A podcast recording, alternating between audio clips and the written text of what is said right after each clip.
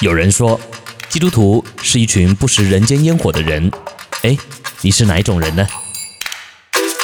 信仰本就该融入生活，透过生活来见证信仰。无胆话家常，陪你一起享受人间烟火。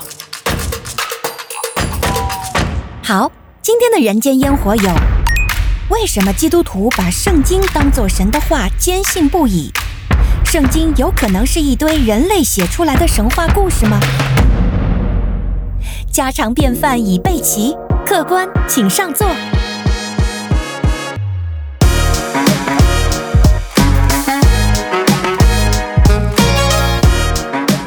弟兄姐妹，主内平安，欢迎来到我们周末的舞蹈话家常。我是永恩，我是周牧师。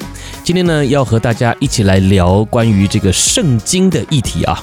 那不是说我们要来聊圣经里面的内容啊，而是呢，有人提问啊。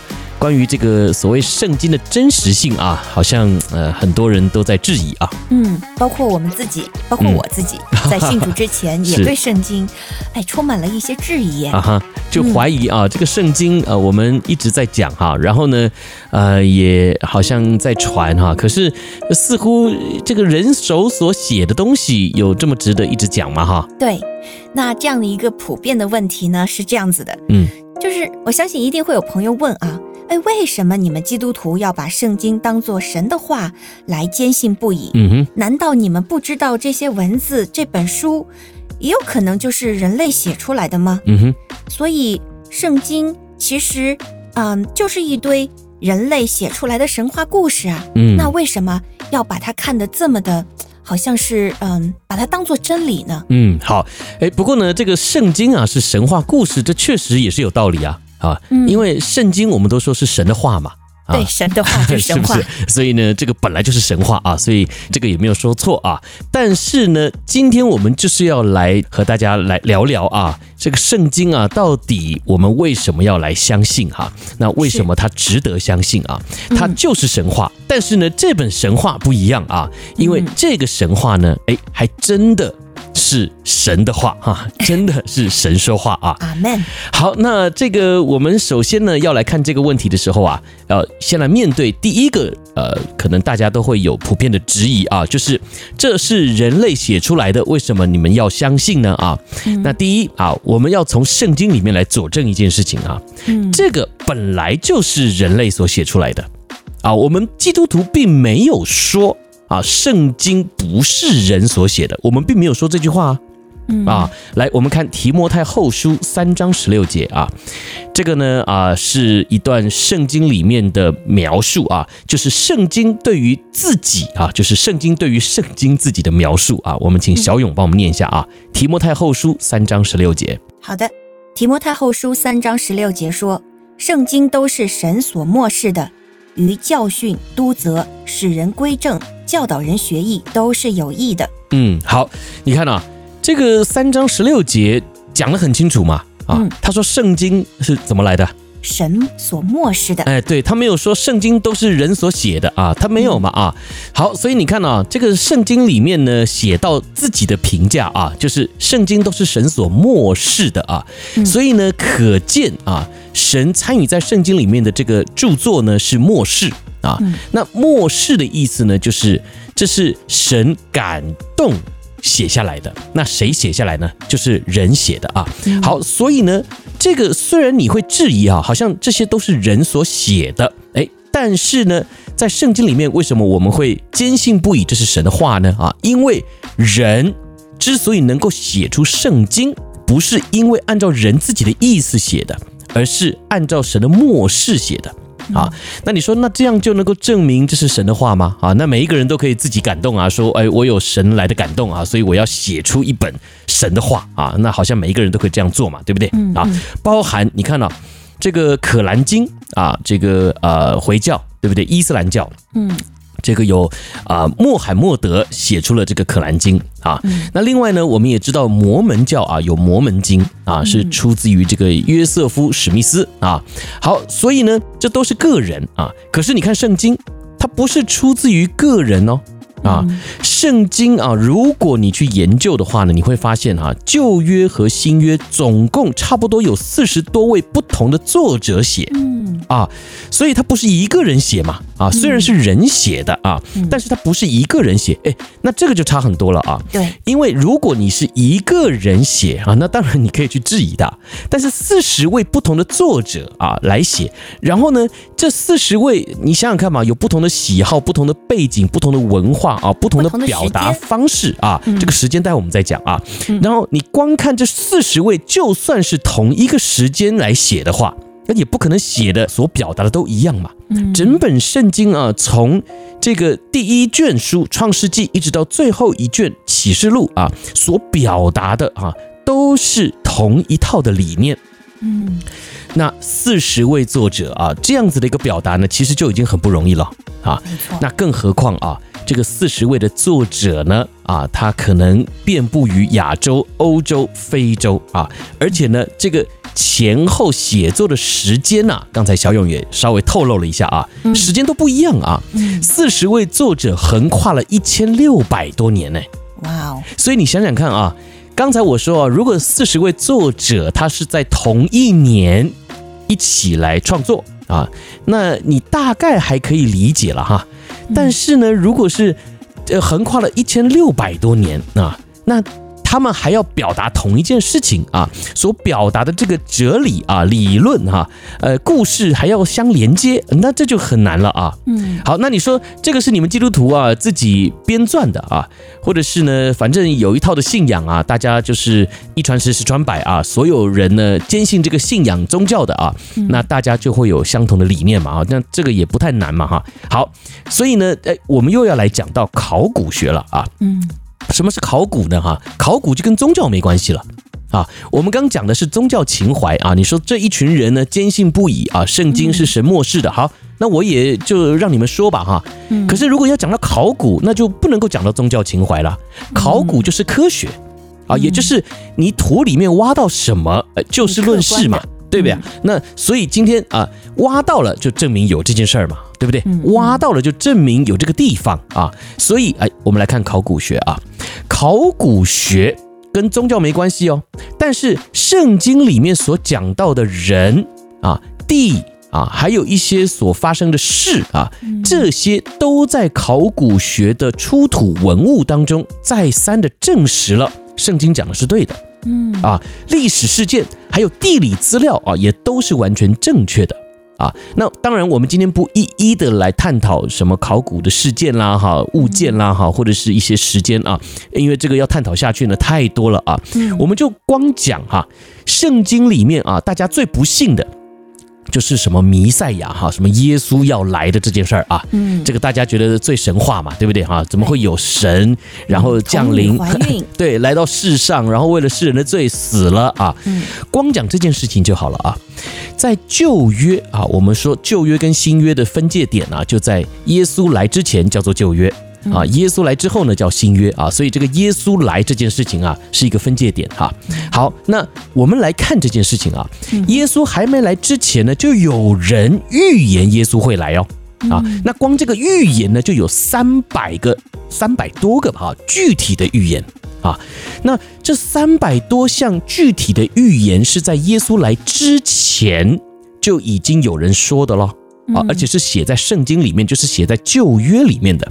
啊，好，所以也就是说啊，这些人如果他们没有真正领受到神的启示啊，就是刚才小勇念的这段经文啊，讲到神的末世的话，那这三百个人这样子的一个感动写下来的这个预言是哪来的呢？啊，这个肯定是要有神来的漠视嘛，就是神来的清楚的启示，然后他受感动以后呢，他写下来，而且这三百个具体的预言都来自于不同的先知。啊，也就是受到不同的感动，这些先知来自于呃可能不同的时间段。啊，然后呢，他们的背景文化，包含他们可能呃所在的这个区域啊，呃也都不一样啊，所以。在这样子的一个情况之下，他们能够接受到同样的一个信息，就是接下来会有一位弥赛亚降生啊，那这就很神奇了啊！包含呢，他在哪里诞生啊，他在哪里长大啊，这些也都在预言里面呢。啊，所以不是只是说一句空话啊，接下来会有人来救啊，呃，会有弥赛亚啊，只是这样一句空话，不是的，都讲得清清楚楚，在哪里降生，他会生在哪里啊，他是谁啊，他来的目的是什么啊？嗯，所以哈、啊，我们来看圣经的真假啊，有时候呢，我们当然会从神话故事来看啊，因为一般的神话故事就是出自于一个作者嘛。嗯，但是圣经基本上我刚刚已经讲了哈，它不是出自于一位作者而已啊。嗯，然后呢，他所写的这个年份啊，呃，这个作者的这个呃，算是他活在这个世上的年限呢，横跨了也一千六百多年啊。所以光这些包含了考古出土的文献去佐证圣经里面所讲到的人事时地物啊，基本上啊。都再再的证明了圣经是一个非常神奇的一本书啊！你不相信，那你就把它归类为神奇吧啊！就是如果你不相信圣经是真的，但是呢，你却也真的无法否认圣经它真的很奇妙啊！因为刚才我讲到的这一些，你也可以说是旷世巨作了啊！好，所以呢。今天呢，我们为什么要呃和大家一起来分享这样子的一个议题啊？讲到圣经到底值不值得相信啊？圣经啊，到底呃为什么会让这么多的基督徒哈、愿意每天去读它啊，去相信它的真实性啊？原因不只是因为这位神是真的，或者是只是出自于一个宗教的情怀，其实更多的。如果你要用科学来佐证啊，要从考古学来佐证啊，那基本上它也是经得起考验的。嗯，阿门啊，谢谢牧师给我们从这个多方面来帮助我们来看到这个圣经的可信。那嗯、呃，牧师还有一个问题啊，嗯、就是关于这个圣经无误论。嗯，因为现在我们有很多圣经的版本啊，它有很多的翻译版本。嗯，那我们也听过这个圣经无误论。那莫师，你怎么看这个圣经无误呢？嗯，好，这个圣经无误啊。基本上呢，很多人也会归类为这是基督徒的这个所谓宗教情怀啊，就是上帝讲的话一定没错啊。但是如果我们客观的来看这件事情啊，圣经既然它经得起考古的研究啊，呃，然后呢，呃，这个佐证啊，那就不应该前后讲的有出入啊啊。但是我们从圣经当中看到一些数字啊，比如说重量啦哈，或者是一些呃数量啊啊，好像感觉上哎。这里讲的，呃，跟那里讲的是同一件事，但是为什么这个数字有差别呢？啊，比如说年龄的岁数啊，啊，或者是一些重量，刚才我提到的一些日期啊，也都有一些差异啊。但我觉得这很好理解哈。第一啊，因为以前的这个文字记录其实不像现在这么发达啊。那就算有文字记录啊，但是看得懂字的人也不多。啊，以前的文盲比较多嘛，哈，不要说是圣经那个年代了，几千年前哈，你光讲现在啊，往前推三十年、五十年好了，哎，其实文盲也不少哎，啊，我们的这个爷爷奶奶辈的啊，那时候要能念书的人，基本上已经是很了不起的了哈。那就曾祖父辈的啊，那基本上那个时候呃，念书的人更少，看得懂字的人更少啊。你还别说，我在当兵的时候哈，嗯，我有很多的同袍哈。你看我是什么年代的人？我就是现代人嘛，啊！但我当兵的时候呢，哎，还真有很多的同袍哈，一起当兵的啊，他们不会写字啊，哎，那不是瞧不起他们，他们就是那个时候的教育环境啊，他们刚好就不被允许，或者家里没有那个条件让他去上学。或者是呢，他也没有好好的把握可以上学的时间啊，所以呢就辍学的啦哈，或者是就是贪玩嘛哈，也就不会写字啊，认字不多啊，那你就很容易想象哈，在几千年前那那样的环境，那那你会说话就不错了啊，啊有点文化素养就不错了，更不用说是什么可以写字认字这种事啊，那更何况啊那个时候的文字表达跟保存也是相当困难的。啊，你说现在有纸有书本，对不对？哈？很容易，你可以随意的翻找。以前出土的文献里面啊，都看到的是羊皮卷啊，那个羊皮卷蒲草纸，要么就很容易破裂哈，很容易损坏啊，要不然呢就是很厚重啊，包含这个竹签啊，这个呃竹简有没有哈？你要把文字记录在这个竹简上面，那多重啊啊！所以啊，这个保存不易啊，容易损坏啊，要么就是很厚重啊，那要不然呢？就是这个文化啊，知识水平不普及嗯，所以也就造成了啊这样子的一个所谓的文字记录，很有可能就在这样子的一个过程当中有误差啊。那这些误差，我个人认为是可以接受的。啊，原因就是因为今天呃，很多人在记录的过程当中啊，呃，往往当然也是透过口耳相传嘛，啊，这是最主要的记录方式。然后呢，传到了一些比较有文化的这个人的身上啊，他就可以把它记录下来啊。但是一件事情，我听到跟小勇听到，然后呢，又这一段时间之后啊，我记下来跟小勇记下来，哎，这个可能记录的有一点点不一样啊。那这个当然就是可以接受的了哈。不过有人可能会质疑哈，就说，哎，那不是神所默示的吗？啊，那为什么默示给周牧师跟默示给小勇，哎，怎么不一样呢？啊，那基本上我们就要来理解这个默示的意思啊。这个默示的意思啊，主要是要传达真理，嗯，也就是要传达这个所谓神造我们、神爱我们、神怎么帮助我们，或者是我们要怎么样进入神的心意当中的原则，嗯。啊，所以。那个所谓的数字啊，什么重量啊，哈，或者是呃这个呃长度啊，哈，啊，或者是数量哈，这些可能就不是这么重要了。啊，因为神不会在意这些所谓啊细节啊，神在意的是我们的心态啊，所以呢，很多时候神漠视下来了啊，那我可能就多写一点啊，比如说我所记录到的啊，这个长度是多少？啊！但是我所记录到的长度的目的是要佐证于神所感动给我要写出来的真理啊。那可能这个时候小勇他所记录到的这个长度的这个数字啊，跟我记录到的不一样。但是我们的目的呢，都是为了要佐证我们所领受到的这个真理，呃，是真真实实的。好，所以呢，我们在写的时候啊，可能就多写了这样子的一个长度啊，或者是数量等等之类的啊，导致于呢，我写的跟小勇写的不一样啊。所以呢，这样子的一个解释啊，基本上是也是很合理的啊，因为呃，我写出来的东西，其实所有误差的东西啊，呃，跟真理其实是无关的啊。所以呢，为什么基督徒啊，对于圣经啊，有所谓的圣经无误论，讲的无误，并不是说。呃，这个数字完全没有错啊，或者是所表达跟真理无关的事情完全没错啊。我们的无误是针对于真理的部分是绝对没有错误的，或者说是最古老，就是最原始的那一个版本。嗯哼，神所漠视的最最早的那个版本，嗯哼，它是无误的，是。只不过在后人在进行古抄本的抄写和翻译的过程中，嗯。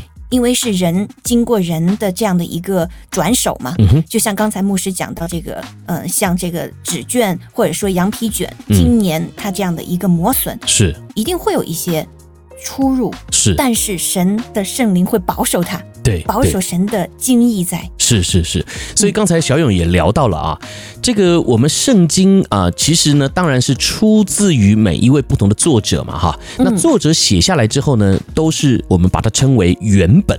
啊，也就是原来的这个版本啊，就是我写下来了啊，那是我是保罗，我写下来了，有一个原本啊，第一手的这个资料啊，第一手神的末世，然后我把它写下来的。好，但是有一个很奇妙的事情啊，就是目前啊出土的文献当中呢，没有找到任何的原本，嗯啊，现在找到的呢都是抄本。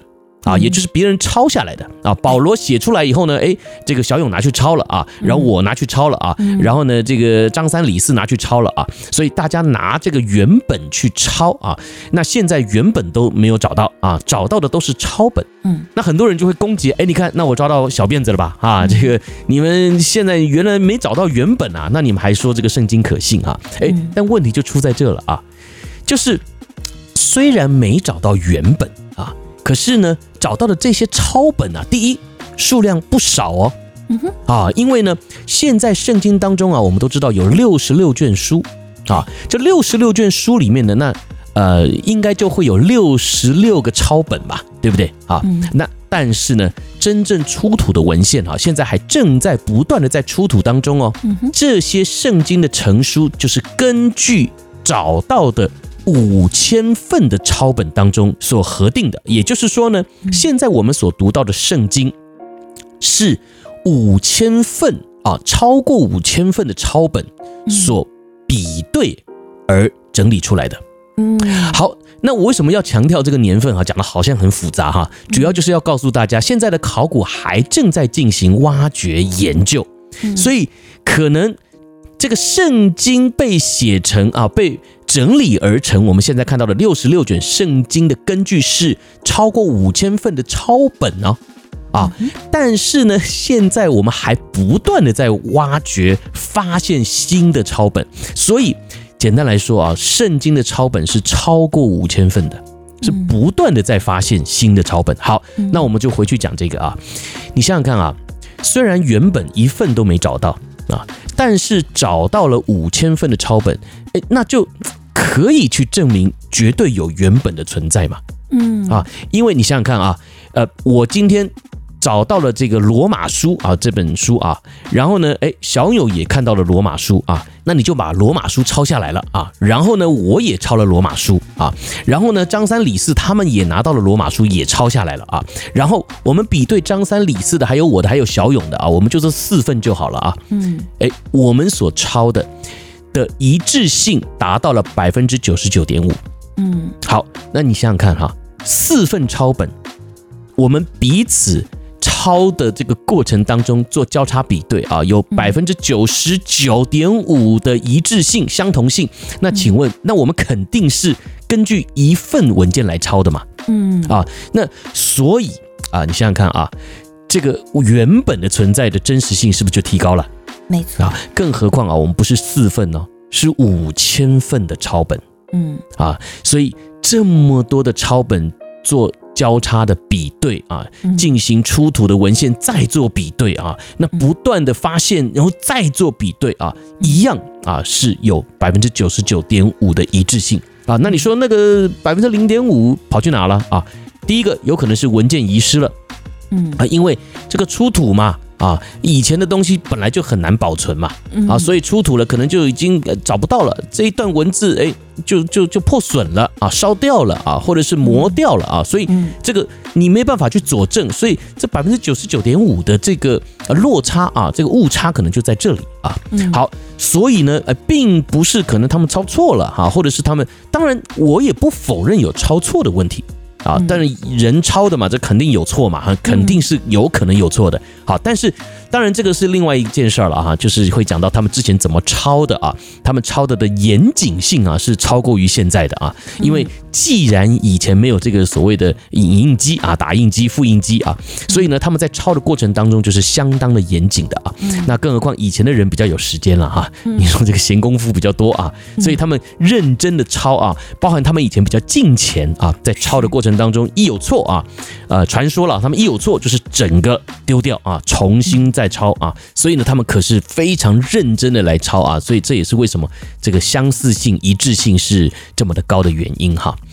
好，所以呢，简单来讲啊，这个所谓的呃抄本啊。跟原本啊，虽然呢感觉上哎被人家会呃诟病啊，说你们既然都找不到原本，还说圣经可信啊，但是呢反而从众多的抄本的一致性啊，我们可以更加的去佐证啊这个圣经原本的存在啊，然后呢当然也就更佐证了啊，有这么多人愿意。忠于原本，然后呢，认真一字不漏的把它抄下来，那可见圣经还不只是一个呃基于宗教情怀人家去抄而已哈、啊，去传而已啊，更是呢对于这个世世代代啊，甚至就说对于他们自己来讲好了哈、啊，一定有很大的帮助，他们才愿意去做这件事儿嘛啊，好，所以呢这些的都证明了啊，圣经是真实的，嗯。感谢主，感谢主将他的话语赐给我们。嗯，我们真的是靠着神的话来活着。嗯，而且，嗯，我们相信圣经有它绝对的权威。是我们今天就是总结一下，嗯，这个圣经无误指的是原本无误。在抄写的过程中，现在有这么多的版本，嗯，但是神他的圣灵也会保存和保守他的话语和他的真理。是，嗯，之所以我们没有任何一个翻译版本，它是。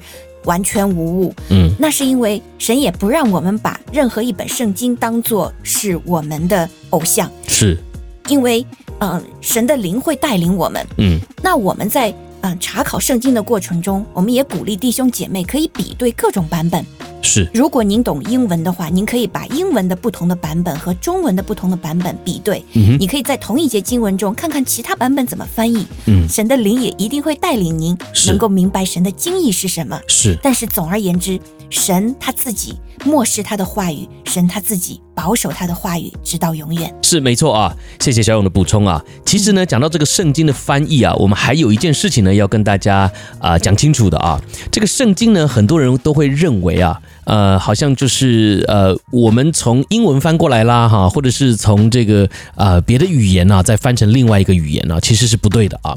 所有的圣经翻译啊，可贵之处啊，就在于所有的圣经翻译都是从原文翻过来的。啊，也就是说，这个旧约啊，我们都知道是从希伯来文写成的嘛，啊，然后新约呢是希腊文写成的啊，那中间呢有一些亚兰文啊，哈，或者是一些圣经考古当中的克尔德文等等之类的啊，但是呢，呃，不会跳脱出两大语言啊，就是希伯来文跟希腊文。嗯，所以呢，这些的所谓翻译的版本呢、啊，都是从原来的这个文字，也就是希伯来文跟希腊文翻过来的啊。所以呢，呃，基本上你不会看到说啊，不同的翻译版本呢，啊，我就是透过翻译版本再做另外一个的翻译，不会的啊，都是从原来的版本翻过来的，也就是都是呃，你可以说是三首啊。第一首呢是原本翻成这个抄本。对不对啊？那也不是翻译，那就是把它变成抄本啊，这是第一首，我们很客观的讲嘛啊。那再那已经是二手了，就是抄本嘛，对不对？对然后从抄本呢，就直接进行了翻译啊，所以呢，我们拿到的中文圣经基本上就是三首啊，就是从原本翻成抄本，抄本再翻成中文版本啊。那你说这个和合本就是第三首，诶，那最近我们有读这个新译本呢啊，新译本是不是第四首？不是。啊，新译本也是三首，嗯，也就是新译本怎么来的？就是现代的人，因为我们都知道和合本呢已经一百多年了嘛，哈，嗯，这个一百年前讲的中文跟现在还是有一点点不一样的哈。你看清朝讲的、明朝讲的，跟我们现在讲的也不一样了哈。呃，现在要你做个五言绝句啊、七言律诗啊、绝句，你也大概也做不出来了啊。哈，所以呢。基本上呢，我们现在用的语言呢，哎，大家觉得嗯，可能离这个和合本的翻译啊有点遥远，所以呢，现代的学者啊，哎，就用原来的这个所谓的抄本的再进行一次翻译啊，那就有了现在的我们的这个新译本啊。当然，这个所有新出来的译本呢，还有可能再有啊，还有可能在不断的翻新啊，所以你不要认为说啊，只有和合本。是属灵的，好像很多基督徒啊都会认为说，你如果读和合本以外的，就是异端啊。其实不是的啦，哈。这个所有的圣经学者啊，致力于这个圣经的翻译，其实翻译的目的就是希望大家明白嘛，啊，能够了解更多的去体会上帝的心意。